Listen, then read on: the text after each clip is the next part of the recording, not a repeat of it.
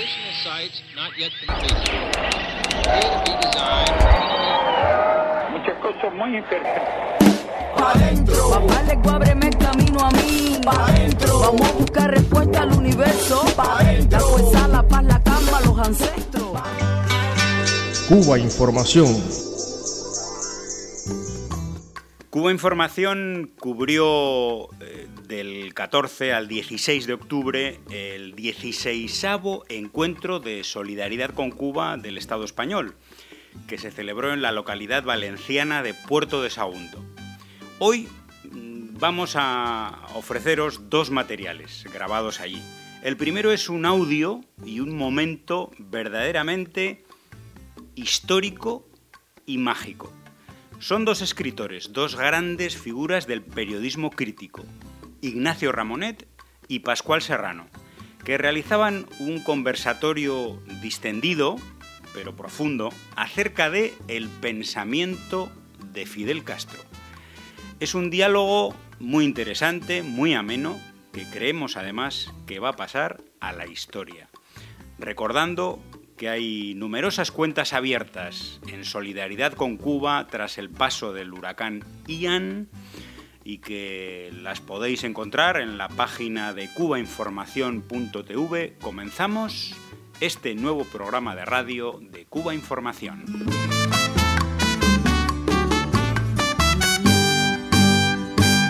Fijaros qué cosa más curiosa, que el país probablemente eh, más mm, sancionado, más bloqueado, más castigado, no solamente por Estados Unidos, sino también por nuestros gobiernos, por los gobiernos europeos, sea, digo curiosamente, el que tiene más organizaciones de solidaridad, el que tiene movilizados a más ciudadanos eh, reivindicando la verdad, la justicia y los valores de esa revolución. Creo que esa es una de las pruebas más evidentes de los divorcios que hay entre nuestros gobiernos eh, y, nuestros, y nuestros pueblos.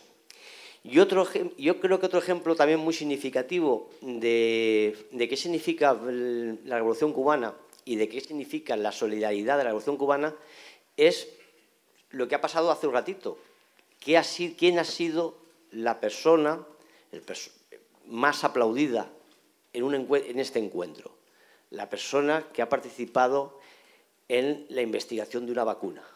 Yo creo que ese ejemplo, yo creo que es muy paradigmático. En la mayoría de los congresos se aplaude al consejero delegado, al que más millones gana, al, que sale, al famosito de, la televisión, al actor, al cantante. No. En este encuentro Solidaridad con Cuba, ejemplo paradigmático de solidaridad y de ternura, quien se ha llevado la mayor cantidad de aplausos ha sido la persona que ha inventado una vacuna, junto con otros muchos más, evidentemente. ¿no? Y yo creo que eso ya es, es importante. Eh, un encuentro para hablar de Cuba. Cuba no existiría la revolución cubana si no fuera por Fidel. Nuestra solidaridad no hubiera existido si no fuera por Fidel. Y por eso parece de obligado y necesario traer aquí a Fidel.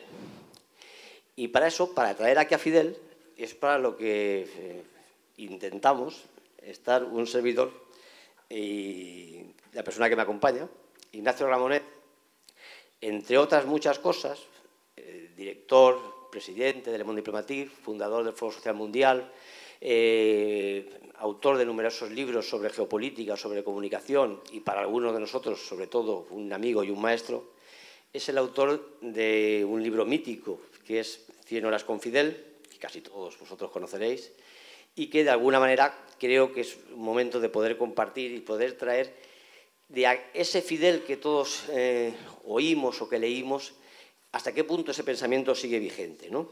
Entonces yo, mm, es el tema que yo quería hablar un poco con vosotros.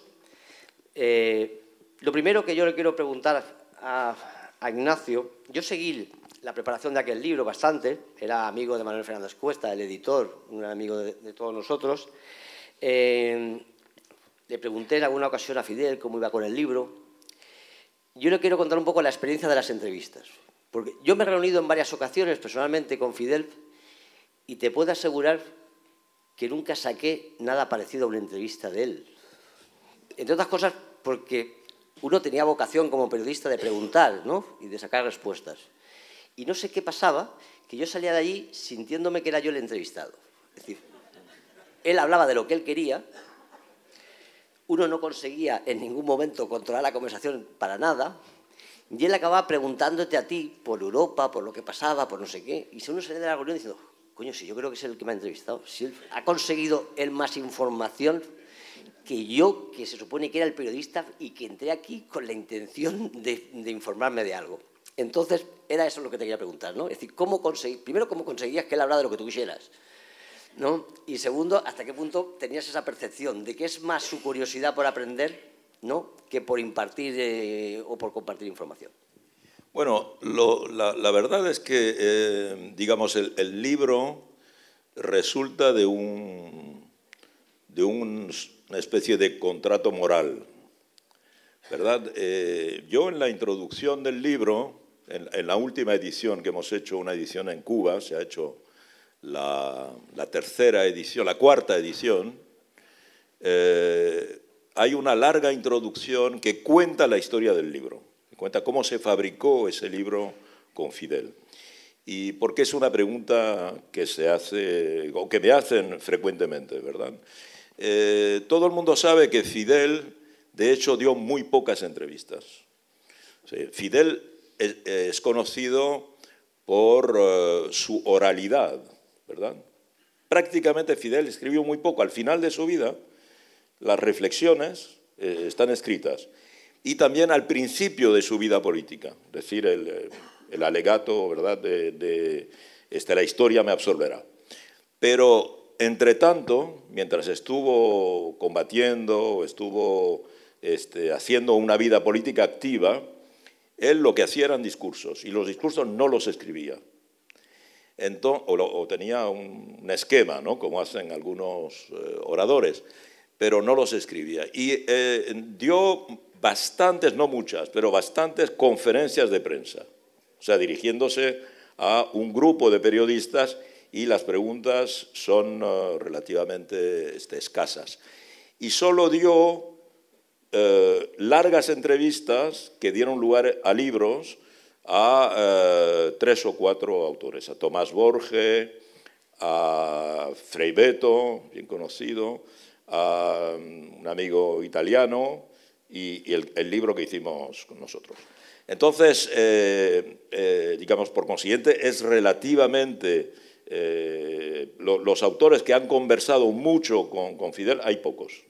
no, y, ninguno, digamos, aunque él eh, por ejemplo, con Beto, eh, que, es, que, era un gran amigo, Fidel apreciaba enormemente a Frei Beto como, eh, digamos, compañero intelectual, Beto que es dominico, ¿verdad? Lo importante del libro de Beto, que es un amigo que quiero mucho, es el tema, Fidel y la religión, ¿verdad? Es el tema. con con Borge es un libro que no está hecho en base a verdaderas... Eh, Tomás Borge era un gran comandante de la revolución nicaragüense, eh, fue ministro del Interior después en, eh, Nicaragua y esencialmente el libro lo construyó Borge a partir de los discursos de Fidel y con algunas preguntas. Esto, esto lo explica el propio Fidel. Y el libro italiano que, que, se llama Un encuentro con Fidel, Gianni Minà, que, que, también tenía una gran confianza con Fidel, que lo encontró, escribió dos libros de entrevistas con Fidel. El, el gran libro con Fidel de Gianni Minà es Un encuentro con Fidel, pero es algo muy circunstancial, en un momento preciso. Es decir, no hay ningún proyecto como el nuestro, que es el de hacer, digamos, el arco completo de la biografía eh, vital y política de la revolución. ¿Por qué? Porque también resulta que cuando nosotros decidimos hacer ese libro, Fidel ya iba para sus 80 años. O sea, no, no había terminado su vida, pero eh, la mayor parte de su vida ya estaba, ya estaba realizada y de su obra, ¿verdad? Entonces, en la idea, desde el principio, fue que eh, Fidel él mismo decía, yo no me quiero morir sin decir un cierto número de cosas, ¿verdad? Y lo diremos en este libro. Por otra parte, también el contrato era, eh, usted habla, o yo le pregunto, usted dice lo que quiera y yo luego lo monto como quiero. ¿Ok? Porque usted lo va a releer al final.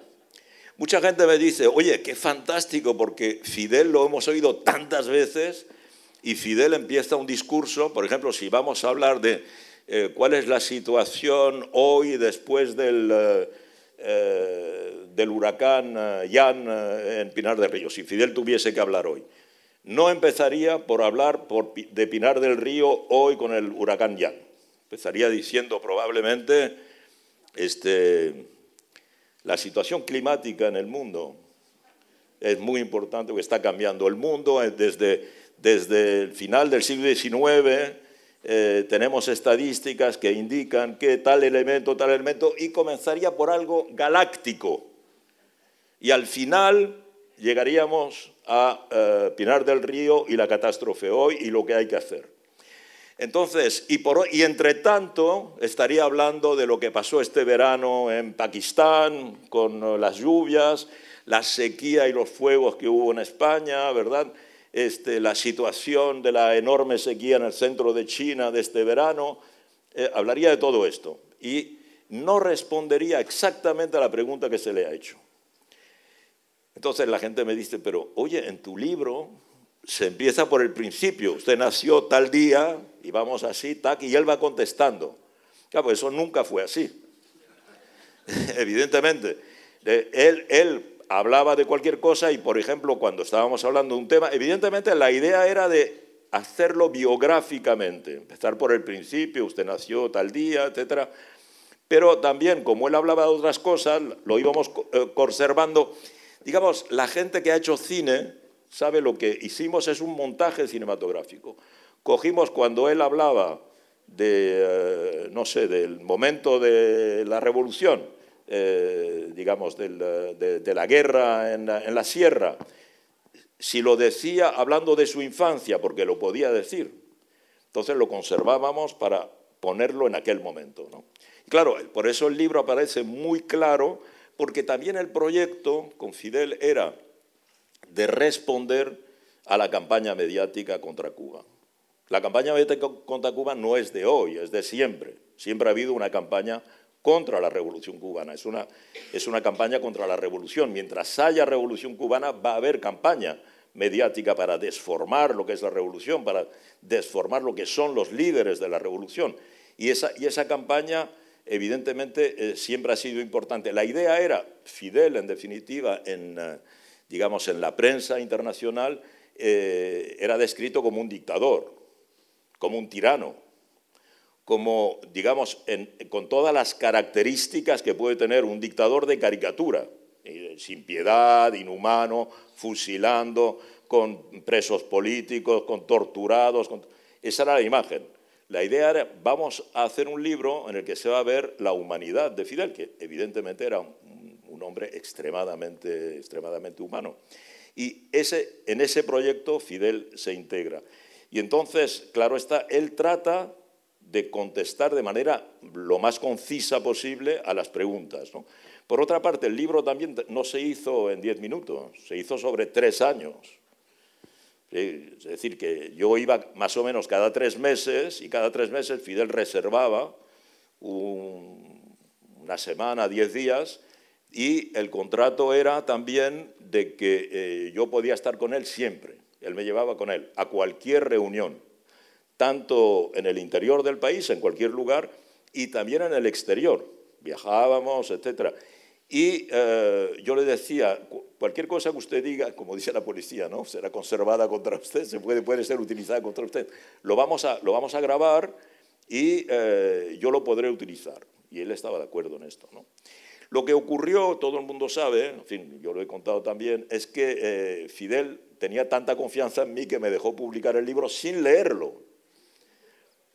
Entonces cometió ese error, digamos, eh, y una prueba de, confianza también y de cariño. Eh, porque para mí, yo le mandé el, borrador y el editor, yo había dicho el editor no se edita, el, editor era debate aquí en, eh, sí, aquí en Barcelona. Y luego salió en Cuba. Y, y esperamos a que Fidel nos diese eh, luz verde, ¿verdad?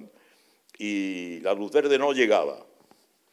Y al final, yo fui a Cuba y me dijo, pero no hay, problema, sácalo, no, no hay ningún problema. Yo partía del principio que le había leído. Y luego cuando lo presentamos en Cuba, yo creo que hay aquí amigos que estaban, lo presentamos en, eh, en, eh, en La Habana, y cuando lo estábamos presentando, Fidel dice, oye, yo estaba hablando y contando, y me dice él, oye, pero yo eso no lo he dicho. Y claro, debía ser algo que yo había añadido, que lo había... Dice, no, no, es que eso no es así. Y yo siempre lo cuento. Y en la sala, la sala estaba lleno de amigos y todo esto, en la sala hubo un silencio tremendo, ¿no? Y, dice él, no, tengo que revisarlo, porque en realidad no he podido leerlo, dice él. Entonces, claro, eh, pero luego dijo, no, vamos a seguir, se terminó el acto. Y el editor, recuerdo, el editor se acercó al comandante, había como 40.000 ejemplares ya eh, este, impresos. Y el editor se acercó a Fidel y le dijo, comandante, ¿qué hacemos con los 40.000 ejemplares? La idea era, bueno, si no está de acuerdo con él, pues lo tenemos que suprimir. Y Fidel dijo, no, no, el libro se distribuye normal, no hay ningún problema. Este, y luego lo releyó. Y así hicimos la tercera edición, que es la la primera releída por él y corregida por él. Y la edición que circula ahora, eso se hizo en debate, es la edición releída por él. Quiero decir inmediatamente que no había ningún cambio decisivo. Al contrario, él añadió cosas que no había podido poner, las añadió él. Eh, eh, en particular un texto muy bonito sobre la madre de Fidel, que él no había hablado de su madre durante su infancia. Gracias. Bueno, yo quiero destacar algunas de las cosas que él habla en el libro. algunas cosas de su pensamiento porque creo que es importante eh, traerlas a la actualidad. Fíjate que hay un momento al principio en el que él habla de su padre, que como sabéis, todos eran latifundistas, pero él decía que estaba con la gente, que estaba con la tierra que estaba allí al pie del cañón. Y él lo compara con otros latifundios que él decía que eran de compañías que estaban en Nueva York. Entonces, al frente de los latifundios lo que había era capataces mayorales que no tenían ningún margen de acción porque simplemente se tenían que atener a un presupuesto. Fíjate que mi reflexión es, ahora, 100 años después, ¿no? Si te das cuenta, es un poco el modelo de globalización dominante. Es decir, tenemos empresas con unos accionistas que están lejos, eh, no sabemos quién decide los contratos de trabajo, no sabemos quién decide las condiciones de trabajo, es decir, no están allí. Hay unos capataces que son unos meros enviados y los dueños, al igual que en aquellos latifundios que él ya percibía, ya percibía Fidel, que eran unos propietarios lejanos a los que no había modo de tener, eh, de vigilarles o de saber lo que hacían, ¿no?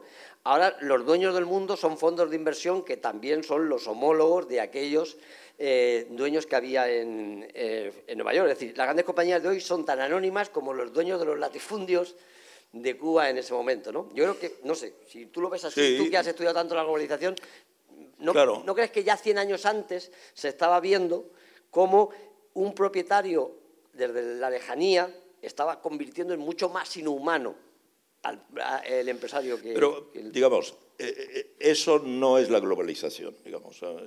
Sobre la globalización, por eso ha habido, ahora ya no, pero antes había todo un debate sobre qué concepto, la mundialización o la globalización. Nosotros siempre defendimos el concepto de globalización y no de mundialización. Porque la mundialización, si quieres, es, eh, no sé, el hecho de que el café eh, se mundializó. Eh, por ejemplo, los grandes países productores de café hoy día pueden ser, este, bueno, no sé, Costa Rica o, Nicaragua o Colombia, pero el café, eh, el origen del café es eh, Arabia y Etiopía, ¿verdad? O la caña de azúcar, por ejemplo, la caña de azúcar. todo el mundo asocia a Cuba la caña de azúcar, pero la caña de azúcar la llevan los españoles a Cuba. La caña de azúcar estaba, era, la producción principal del reino de Granada. La economía del reino de Granada antes de la conquista era la caña de azúcar. Hace poco aún la gente que iba a Málaga en avión llegaba al aeropuerto y el aeropuerto estaba lleno de caña de azúcar, rodeado de caña de azúcar. En, Málaga se producía un ron muy bueno, no sé si se produce aún. Eso es la mundialización. Hay gente que le llama a eso la globalización. No, la colonización se hizo de esa manera, la colonización. Es no la colonización porque tampoco es lo mismo. El colonialismo, digamos, es del siglo XX prácticamente, siglo XIX, siglo XX. África se coloniza en el siglo XX. Y la colonizan las grandes empresas. Las grandes empresas, los accionistas. En España, por ejemplo, los accionistas de las compañías de las minas de hierro del RIF. Eh, eh, eso es lo que dice Fidel. Eso no es la globalización. Y Fidel lo que denuncia ahí es que efectivamente era la United Fruit la que era propietaria de esas tierras en el, eh, digamos, en el este, el oriente cubano. La, globalización es el hecho de que las finanzas dominan el, mundo, lo que se ha universalizado a través de las autopistas de la comunicación en ese momento, a partir de los años 80, ¿verdad? Eh, con el neoliberalismo, hace unos 40 años, es la globalización. Claro, Fidel denuncia una forma de presencia del capital como eh, este, actor principal y lejano de eh, la explotación real. Los accionistas y en particular los ciudadanos que compraban acciones de una empresa que tenía una espléndida sede en tal o cual capital occidental, no consideraban que tenían las manos manchadas de sangre de los esclavos que estaban produciendo tal o cual eh, producción allí, o de los trabajadores sencillamente que estaban sobreexplotados en tal o tal lugar. Pero esa era la realidad, ¿verdad? ¿Eh?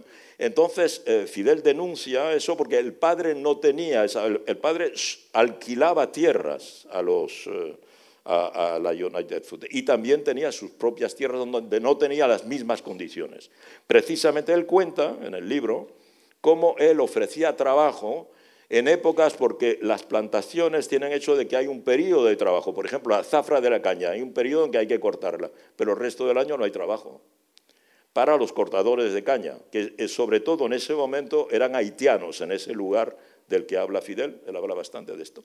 Pero el padre, dice Fidel, se encontraba y se inventaba trabajos que no eran indispensables solo para darle trabajo a esos trabajadores, ¿verdad? Ese es un aspecto. En cuanto a la globalización, yo le dije a Fidel, ahora está la globalización aquí, ¿qué va, a hacer usted? Porque Cuba se va a ver también este, arrollada por la globalización. Y Fidel dice algo que ahí sí que es visionario, dice, nosotros esperaremos tranquilamente a que la globalización se desarrolle y desaparezca. Y tiene razón, porque hoy está desapareciendo la globalización. Hoy estamos asistiendo al final de la globalización. Lo que está ocurriendo en este momento entre las cosas que ocurren en el mundo es el final de la globalización, con el retorno del Estado, el retorno de la necesidad del sector público, una de las grandes lecciones sacadas del periodo COVID y el fracaso de la globalización. Entonces, eh, Fidel tenía razón, finalmente la revolución fue más fuerte que la globalización. ¿Y no crees también que en parte la globalización se pierde porque eh, Estados Unidos se ha dado cuenta de que la está ganando China? Porque una de las cosas que también contaba Fidel, Fidel en algún momento se burla de alguna manera con un reportaje eh, de, la, de la BBC en el que en 2012, o sea, hace 10 mm, años. en el que decía que eh, en el caso de China se enfrentan protestas multitudinarias de trabajadores desempleados, que va a haber una rebelión en China y que China va a colapsar. ¿no? Eso decía la BBC y claro, él respondía eh, humorísticamente diciendo que, que, le parecía que era un infundio yanqui sobre el destino de China y que evidentemente los recursos, el potencial de China y de, que tenía el país era impensable que eso sucediera. Y efectivamente, a las pruebas nos remitimos en la actualidad, que en este momento probablemente el triunfador de la globalización es China y de ahí que ya no se quiera jugar a esa carta, no se quiera jugar a esa baraja, porque han visto que pierden, y que también ahí yo creo que fue visionario Fidel cuando hace 10 años estaba diciendo, estaba viendo que al contrario de lo que decían muchos análisis occidentales de que preveían, fíjate tú, qué cosa más lejana de lo real, el colapso de China, lo que ha pasado es justamente lo contrario, el despegue de China, ¿no? Claro quieres que desarrolle? No sé, si quieres decir algo y si no, pues... pues no, digo, si tienes otro... Porque sí, otro, y, sí, porque además vamos mal de tiempo... Tú has hecho una excelente conclusión, no, una, así que no... Bueno, ahora ya sí que no hablo yo y hablo Fidel. Esto es un texto del 92, de hace 30 años, ¿no? Él decía, una importante especie biológica está en riesgo de desaparecer por la rápida y progresiva liquidación de sus condiciones naturales de vida, el hombre. Ahora tomamos conciencia de este problema cuando casi es tarde para impedirlo. Es necesario señalar que las sociedades de consumo son las responsables fundamentales de la atroz destrucción del medio ambiente. Ellas nacieron de las antiguas metrópolis coloniales y de políticas imperiales que, a su vez, engendraron el atraso y la pobreza que hoy azotan a la inmensa mayoría de la humanidad. Con solo 20 de la población mundial, ellas consumen las terceras partes de los metales y terceras partes de la energía que se produce en el mundo, han envenenado los mares, ríos, han contaminado el aire, han debilitado y perforado la capa de ozono, han saturado la atmósfera de gases que alteran las condiciones climáticas con efectos catastróficos que ya empezamos a padecer. Bueno, el artículo es más largo, creo que aquí sí que demostraba ser un visionario tremendo, y yo te voy a contar otro detalle que yo también observé en uno de, eh, creo que fue su primera reflexión después de la enfermedad del 2007, en aquellos tiempos yo estaba trabajando en Latinoamérica y creo que tú lo recordarás. Se vivía entre la izquierda un entusiasmo por el biodiesel.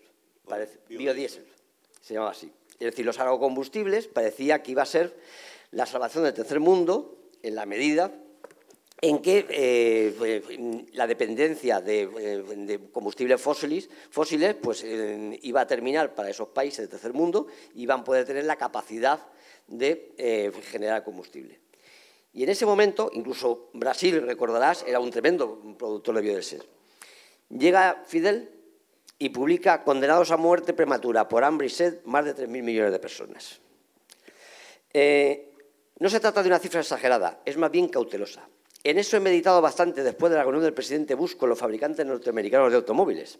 La idea siniestra de convertir los alimentos en combustible quedó definitivamente establecida como línea económica de la política exterior de Estados Unidos el pasado lunes 16 de marzo. Pienso que reducir y además reciclar todos los motores que consumen electricidad y combustible es una necesidad elemental y urgente de toda la humanidad. La tragedia no consiste en reducir estos gastos de energía, sino en la idea de convertir los alimentos en combustible. Claro, yo creo que ahí fue un visionario absoluto. Él se había dado cuenta de cómo eso que para la izquierda le parecía muy sostenible, vamos a cultivar eh, materia vegetal que podremos utilizar como combustible, él decía iba a ser el suicidio de los países pobres porque eh, vamos a terminar no cultivando alimentos para nosotros, sino cultivando combustible para los países ricos. ¿no? Exacto. Este, Fidel es un eh, visionario integral o un revolucionario integral. Evidentemente, a veces se le reduce a ser un gran visionario político, que es un gran visionario político, no cabe duda. La revolución cubana es de una extraordinaria originalidad, se ha dicho aquí esta tarde, y no cabe duda que lo es, además de haber tenido la visión de, eh, de ser capaz de llevar a cabo una revolución tan exigente, eh, desde su radicalidad a 100 millas del imperio, ¿verdad? En una prácticamente ex colonia americana. Eh, pero es que además Fidel ha sido visionario en muchos aspectos, en el aspecto cultural, en el aspecto, eh, digamos, societal y en el aspecto ecológico. En el aspecto ecológico ha sido no solo visionario, yo diría que ha sido muy precursor. Hay que recordar que un, eh, documento fundador es el discurso de Fidel en, la primera cumbre de la Tierra, que fue en 1992 en Río, Río de Janeiro. Y en un momento en que, en particular, una gran parte de la izquierda no se había aún convencido de la importancia del razonamiento ecológico, por una razón eh, rápidamente que podemos explicar, porque la izquierda globalmente ha sido eh, muy seducida desde el siglo XIX por la idea de progreso, por la idea de progreso técnico, no solo de progreso político, de progreso técnico, una confianza absoluta en la capacidad eh, del ser humano en producir las máquinas que van a permitir la explotación de la tierra para obtener la riqueza que va a permitir, si la repartimos bien, en crear sobre la tierra el paraíso terrenal. Pero sin tener en cuenta para nada que eso de explotar la tierra, ¿qué significa?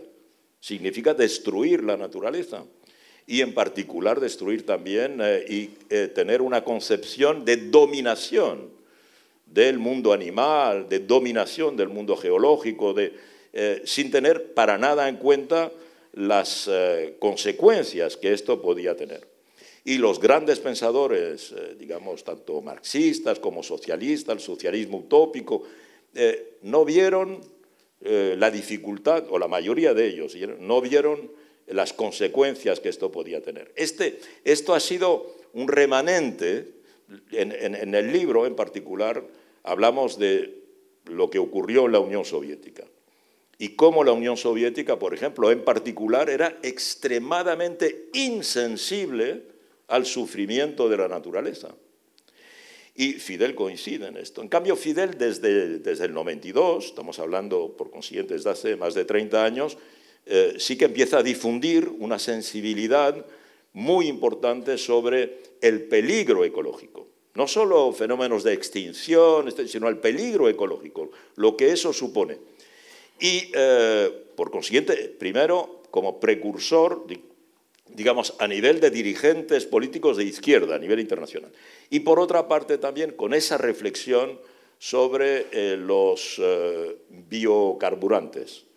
¿Verdad? Que también aquí parecía una excelente idea, Brasil había sido y es pionero en eso, el, etanol, el bioetanol, idea que se ha importado en Europa, se produce bastante bioetanol. Como había crisis del petróleo, se decía los países que no tenían petróleo, Brasil siendo uno de ellos, podía transformar finalmente eh, la naturaleza verde en carburante, y, eh, pero Fidel apunta muy pronto de que en realidad lo que necesita la humanidad es alimentos, más que carburantes, y que no se puede sacrificar el alimento en nombre de una producción que eh, en definitiva es para que funcionen los automóviles. Y hoy estamos asistiendo a eh, la expulsión de los automóviles, en particular de, eh, por lo menos, de los centros urbanos. Ahí también Fidel ha sido muy visionario y a veces incomprendido por una gran parte de la izquierda. Yo siguiendo con temas existencialistas, siguiendo con temas existencialistas, eh, quiero hablar del tema de la religión, porque yo creo que eh, ha sido un ejemplo, sobre todo en, eh, en una izquierda española tan anticlerical, ¿no? Ver el tremendo respeto que tenía, que tuvo siempre Fidel con la religión. Ha contado su entrevista y su amistad con Frei Beto, las, las constantes reflexiones religiosas con Chávez, sin en ningún momento renunciar a su ateísmo. Voy a decir aquí un par de anécdotas que, de textos suyos que yo creo que son interesantes. Dice, respeto todas las religiones aunque no las comparta. Los seres humanos buscan una explicación a su existencia, desde los más ignorantes hasta los más sabios. La ciencia busca constantemente explicaciones de las leyes que rigen el universo. Luego hay otra, y ya te dejo que me digas tu opinión, dice en 2012. Cuando el Papa Juan Pablo II visitó nuestro país en 1998, más de una vez antes de su llegada conversé sobre variados, temas con algún enviado suyo. Recuerdo particularmente la ocasión en que nos sentamos a cenar en una pequeña sala del Palacio de la Revolución con Joaquín Navarro Valls, voceo del Papa, que sabemos que no se caracteriza precisamente por ser de lo más progresista. A la derecha estaba un sacerdote amable e inteligente que venía con el vocero y acompañaba a Juan Pablo II en las misas. Fijaros que hasta en esto ya da a entender amable e inteligente el acompañante, lo que por, mm, eh, omisión se entendía que no lo era, que no lo era Navarro Valls. Curioso por los detalles, le pregunto a Navarro Valls, ¿usted cree que el inmenso cielo con millones de estrellas se hizo para placer de los habitantes de la Tierra cuando nos dignamos a mirar hacia arriba alguna noche? Absolutamente, me respondió, es el único planeta habitado del universo. Me dijo entonces al sacerdote, al sacerdote amable e inteligente, y le digo, ¿Qué piensa usted de eso, padre? Me responde. A mi juicio, hay un 99% de posibilidades de que exista la vida inteligente en algún otro planeta. Responde, eh, entonces reflexiona Fidel. La respuesta no violaba ningún principio religioso. Mentalmente multipliqué no se sabe cuántas veces la cifra. Era el tipo de respuesta que yo consideraba correcta y seria. Después, aquel noble sacerdote fue siempre amistoso con nuestro país. Para compartir la amistad no hay que compartir las creencias. Sí, la religión, claro, evidentemente siempre le interesó a Fidel, por, muchas razones. Primero, la educación de Fidel, tanto primaria como secundaria, ha sido eh, realizada por eh, órdenes religiosas, los, salesianos primero y sobre todo los jesuitas en el secundario. Él tenía, él, se ha dicho mucho, es un eh, producto de la capacidad pedagógica, de docencia, eh, de los jesuitas y también la capacidad de los jesuitas a identificar líderes. Él cuenta que, no eran, que estos jesuitas, a los que él está agradecido por la calidad de la formación, además los compara con los salesianos, los compara con los marianistas o con, con las demás órdenes y que no hay comparación. Jesuitas están muy por encima. Pero no eran cualquier jesuitas, eran los jesuitas que estaban llegando de España y que estaban llegando de la guerra de España. Él cuenta que el jesuita que tuvo tanta influencia en su vida, que luego se fue para Florida, su nombre es conocido, lo cita, eh, le contaba cómo le daba la extrema unción a los republicanos que iban a ser fusilados durante la guerra de España. O sea, no eran, no eran angelitos de la guardia. Y, eh, sin embargo, eran por consiguiente gente muy de derecha, muy, que habían participado en la guerra del lado de Franco, y sin embargo él eh, reconoce que han sido capaces de formarlo, de educarlo en la estructura, digamos, de la educación. Perdón. Pero toma su distancia con, eh, con la religión por muchas razones, pero siempre se queda muy interesado por la religión. Su madre era una persona religiosa, no forzosamente de, misa y esto, pero que eh, tenía un comportamiento religioso y, Fidel siempre también lo respetó. Y en, eh, el libro fundamental que es Fidel y la religión, se ve cómo, por otra parte, la religión le interesó teóricamente, como, como, lo que está diciendo aquí, teóricamente, evidentemente, y también sus conversaciones con diversos papas, en definitiva con tres papas, ¿verdad?, que llegó a conocer cosa relativamente importante, dos por lo menos, relativamente bien. Nos queda muy poquito tiempo, lo cual es injusto, porque Fidel se tomaría muchas más horas, pero bueno. Fíjate este párrafo que he encontrado donde él ironiza sobre el capitalismo y dice, en breves palabras sintetizaré, si usted fuera futbolista, jeque árabe, ah, esto es un, texto que él, lee en la prensa occidental. Si usted fuera futbolista, jeque árabe o directivo de una gran multinacional, ¿Qué tipo de tecnología le haría suspirar? Recientemente, unos conocidos almacenes de lujo en Londres inauguraron una sección entera dedicada a amantes de la tecnología con abultadas billeteras.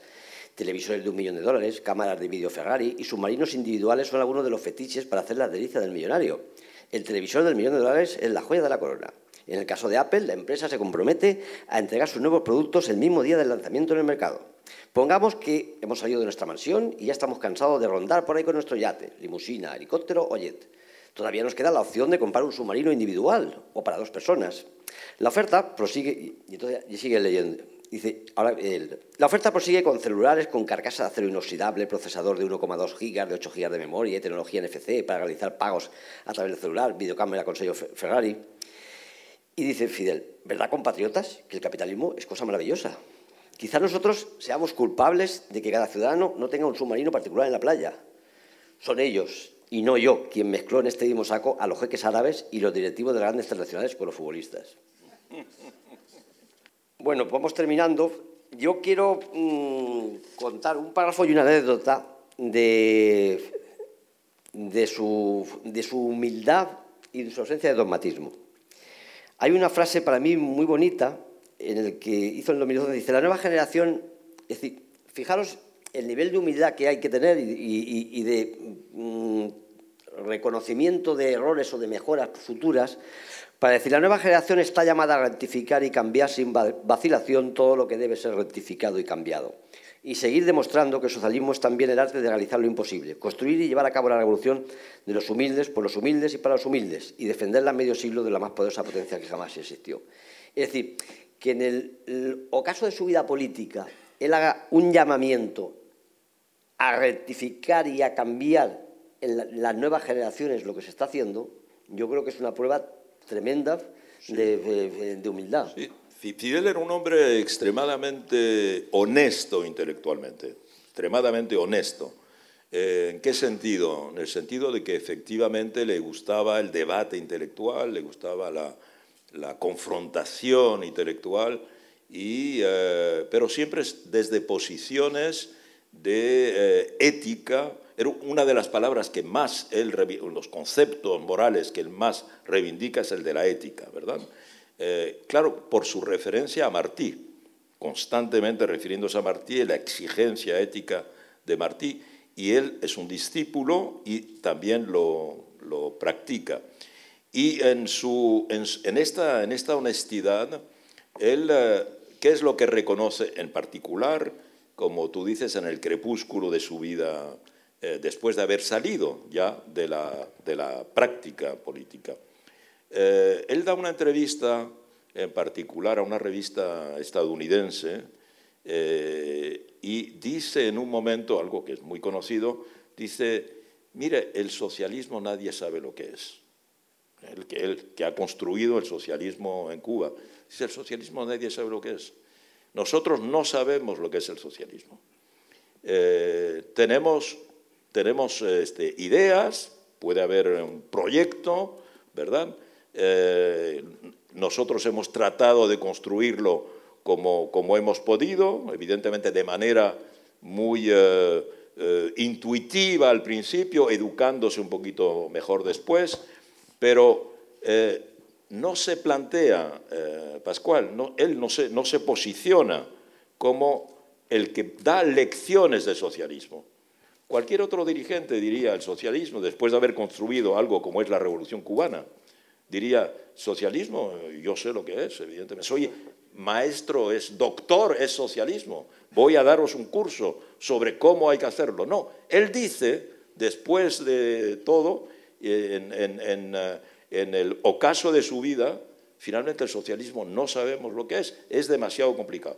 En otro momento también dice, en una conferencia que él da en la universidad, dice, eh, el socialismo, eh, Cuba, la revolución cubana, es inexpugnable.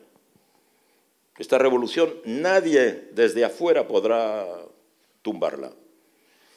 En cambio, desde el interior sí que eh, si no lo hacemos bien, sí que estaremos saboteando la, revolución. Y a esta revolución sí que la puede debilitar los defectos de los revolucionarios.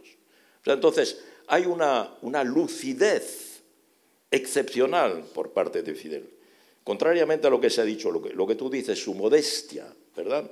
Esta, esta extraordinaria honestidad intelectual que hace que él lo ve tranquilamente. No era nadie soberbio, hay que haber vivido con él para saber hasta qué punto él era respetuoso. Hay gente, tú lo dijiste al principio, hay gente que cree que Fidel hablaba y no escuchaba, al contrario. Fidel lo que hacía era mil preguntas a la persona con la que hablaba. Lo que pasa es que había que estar a la altura de esas preguntas que no, la gente no estaba preparada, evidentemente. Entonces hay, también esta disposición por parte de él a estar aprendiendo constantemente. Mucha gente cree que él era como alguien que estaba dando lecciones todo el día. Mentira. Él hasta final de su vida estuvo aprendiendo. Y el placer de Fidel, cuando tú lo oyes bien, es de aprender. Lo que pasa es que poca gente le enseñaba. Lo, estudiaba más bien él en los libros y cómo, lo hacía. Pero fíjate que hasta el final, yo tuve la ocasión de verlo este, poco tiempo antes de su fallecimiento, y eh, ¿Qué estaba? Esperando a unos ingenieros y me dio un curso sobre la morera, eh, no la moringa, que ya estaba fuera, sobre la morera y sobre las plantaciones y eh, eh, los estudios que estaba haciendo para eh, tener producciones, es decir, alguien hasta el final aprendiendo, aprendiendo, aprendiendo. Y yo creo que es una de las grandes lecciones de Fidel, es de que eh, siempre hay algo que aprender y que la excitación y el placer intelectual está por encima de lo demás. Sí, yo recuerdo la anécdota que el primer día que me lo presentaron, lo primero que él me dijo fue preguntarme qué pensaba yo sobre los atentados de Bin, Laden, ¿no? lo cual no deja de ser curioso, que era lo primero. Y recuerdo que le respondí, porque estábamos frente a Gamaliel, digo, bueno, de cualquier caso, mm, yo preguntaré, indagaré de su parte. Dijo, no, no, por Dios, de mi parte no se te ocurra preguntar nada.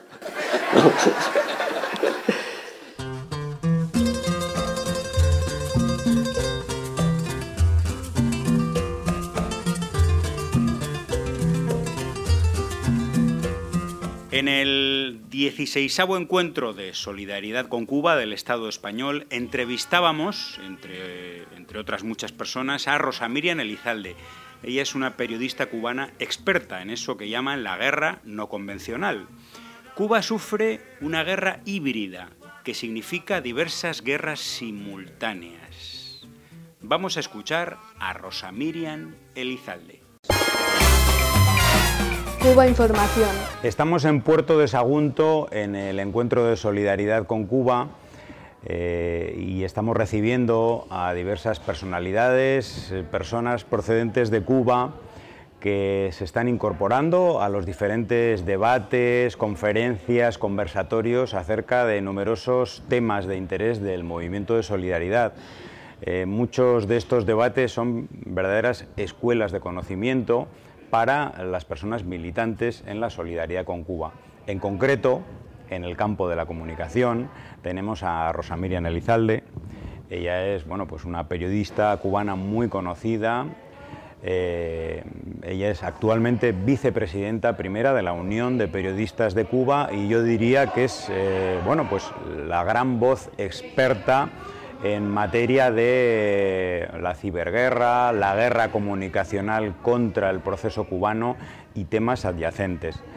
Mm, guerra comunicacional contra Cuba y contra la revolución cubana que en los últimos tiempos se ha acrecentado, hay una especie de espiral en la ofensiva contra Cuba alimentada por la propia coyuntura económica que vive el país, con muchas nuevas sanciones, con problemas derivados de accidentes, de huracanes, de la propia pandemia, con la falta de recursos en divisa por, la, por el corte al turismo, etcétera, etcétera. Rosa, ¿la opinión pública cubana ha sido tocada en estos tiempos? Mucho. Estamos sometidos a una guerra, bueno, algunos le dicen guerra de cuarta generación, guerra híbrida, que es la coexistencia de distintas guerras en simultáneo. Hay una guerra económica fortísima, eh, financiera, eh, fue también sanitaria con la pandemia, eh, las sanciones recrudecidas del gobierno de Trump que ha mantenido Biden. Es decir, hay muchos elementos críticos en simultáneo que se ha acompañado también de una guerra comunicacional, mediática, tecnológica bestial contra Cuba. O sea, hay un laboratorio que está diseñado, ha diseñado operaciones ya probadas con éxito en otros países que eh, están de alguna manera eh, horadando esa, ese escenario comunicacional cubano y que tiene un impacto porque además hay diseños de laboratorio dirigidos a públicos específicos, con tecnología, con marketing, con eh, diseños eh, para llegar a la percepción y al cerebro de la gente, ¿no? Y, y, es lo que estamos viviendo. Ya incluso se habla de que ya no es una guerra de cuarta generación, sino de quinta generación, porque está dirigida al cerebro, si el territorio de conquista es el cerebro de las personas. Y es evidente que con tanto dinero para el cambio de régimen en Cuba, eh, donde hay también tantos expertos trabajando, neurólogos, psicólogos, eh, expertos en comunicación, es lógico que esas operaciones estén o esos laboratorios con esa tecnología y esa ciencia puesta al servicio de cambiar la mente humana también está enfocada en Cuba. Y desde Cuba, ¿qué estáis haciendo? ¿Cuál es la estrategia? ¿Dónde, ¿Hacia dónde se encaminan los esfuerzos, eh, eh, las estrategias, los equipos la, organización, digamos, desde el periodismo, desde eh, las personas comunicadoras sociales. Eh, ¿Qué se está haciendo? Hay muchos problemas pendientes en el ámbito de la comunicación. Nosotros discutimos esto mucho en la Unión de Periodistas de Cuba. Hay problemas no resueltos del momento en que los medios de comunicación masiva reinaban. Ahora a esos problemas se ha unido esta nueva realidad sociotecnológica donde la gestión de la comunicación ya no se puede hacer desde el viejo sentido común de los medios masivos, porque eh, las relaciones, por ejemplo, de confianza de los jóvenes están más con los medios digitales que con los medios tradicionales y eso es en Cuba y en todas partes. De tal manera que eh, eh, hay un ambiente de mucha complejidad. Nosotros estamos discutiendo mucho esto, buscando alternativas, eh, pero sin lugar a dudas, y eso es algo que discutimos siempre, eh, los medios de, o sea, la comunicación eh, no es mera cortina de humo, depende sobre todo de la práctica política. O sea, Internet, el, el entorno digital, es solamente la prolongación de los espacios territoriales y físicos de toda la vida. Por lo tanto, hay que apuntar sobre todo, y es lo que se está haciendo, a la política territorial, a lo que se hace en las comunidades. Y yo creo que ahí es donde hay la sociedad cubana ha estado muy por delante en estos momentos y, creo que es lo que lo sostiene de estas estrategias de laboratorio pensadas para eh, llegar o para crear eh, ciertas fantasías de una realidad cubana, una realidad alternativa, y no ha logrado eh, de alguna manera enraizarse. O sea, no, se puede explicar de otra manera que se haya ganado un referendo si no hay valores y si no hay una, de alguna manera hay una, dentro de la sociedad cubana, hay una comprensión de que los gravísimos problemas por los que estamos atravesando eh, no solo tienen que ver con, asuntos de no haber resuelto muchos problemas internos, sino sobre todo de una agresión y de un diferendo histórico que ha eh, llevado al, pueblo de Cuba a, una situación como la que está hoy, de bloqueo recrudecido con tantísimas sanciones,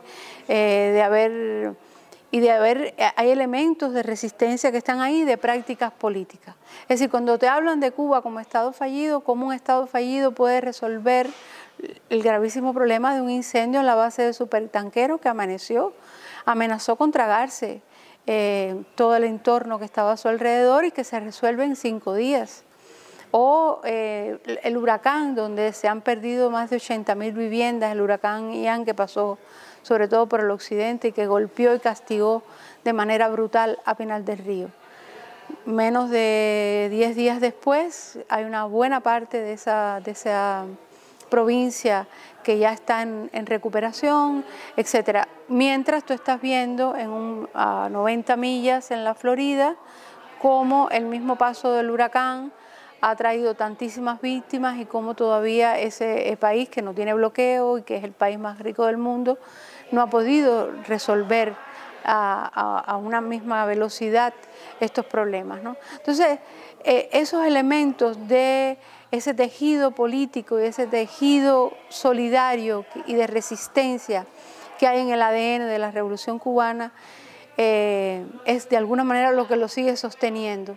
El reto está en trasladar eso para las redes, en construir hegemonía en esos entornos y en prepararse para una guerra que llegó para quedarse. O sea, esta disputa del, del cerebro de la gente, de tratar de convertir al, propio eh, sujeto agredido por esta guerra de información y esta guerra psicológica en, eh, o sea, de, de objeto en sujeto de esta manipulación.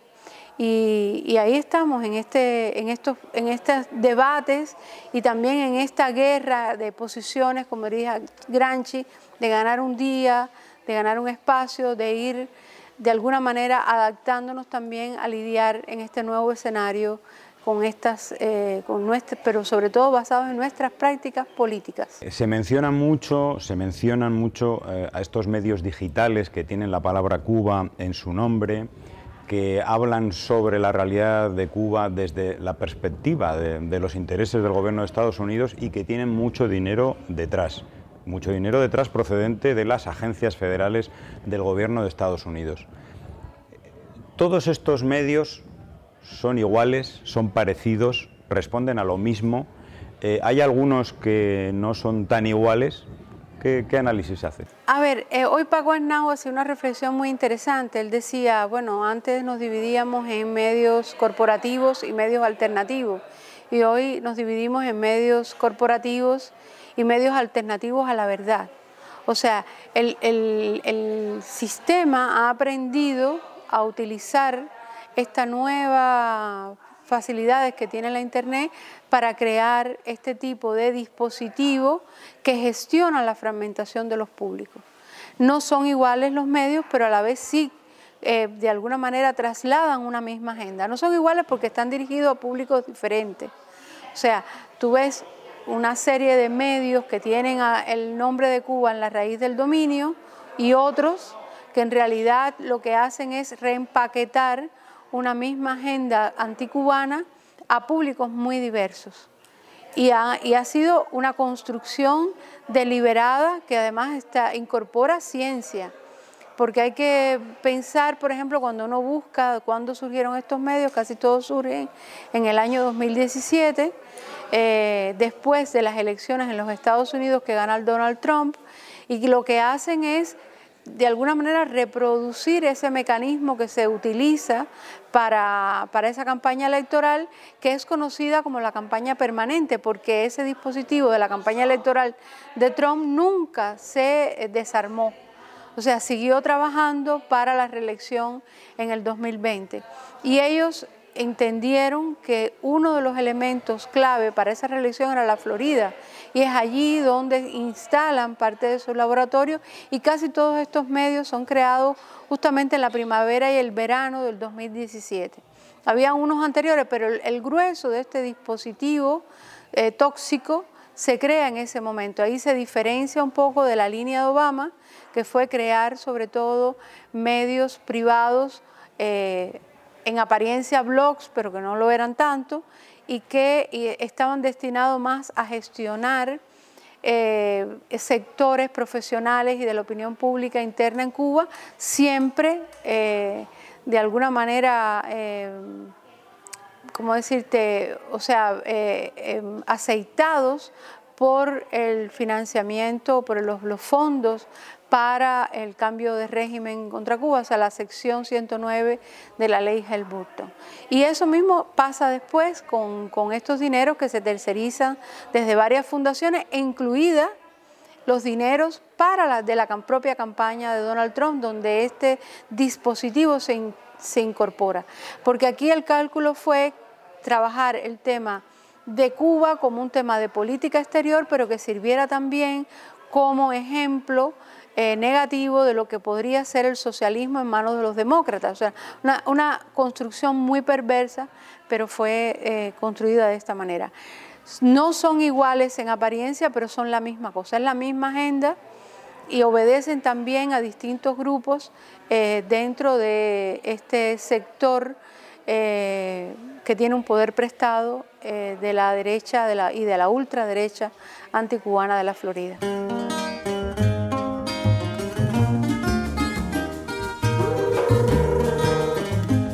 Hasta aquí el programa de Cuba Información Radio. Gracias por seguirnos. Estamos en redes sociales, Twitter, Facebook, YouTube, Instagram, Telegram y en la web cubainformación.tv. Recordando que hay diversas cuentas eh, bancarias abiertas para ayudar a Cuba tras el paso del huracán Ian y que las podéis encontrar en la página web de cubainformación.tv. Nos despedimos. Nos vemos y escuchamos en el próximo programa.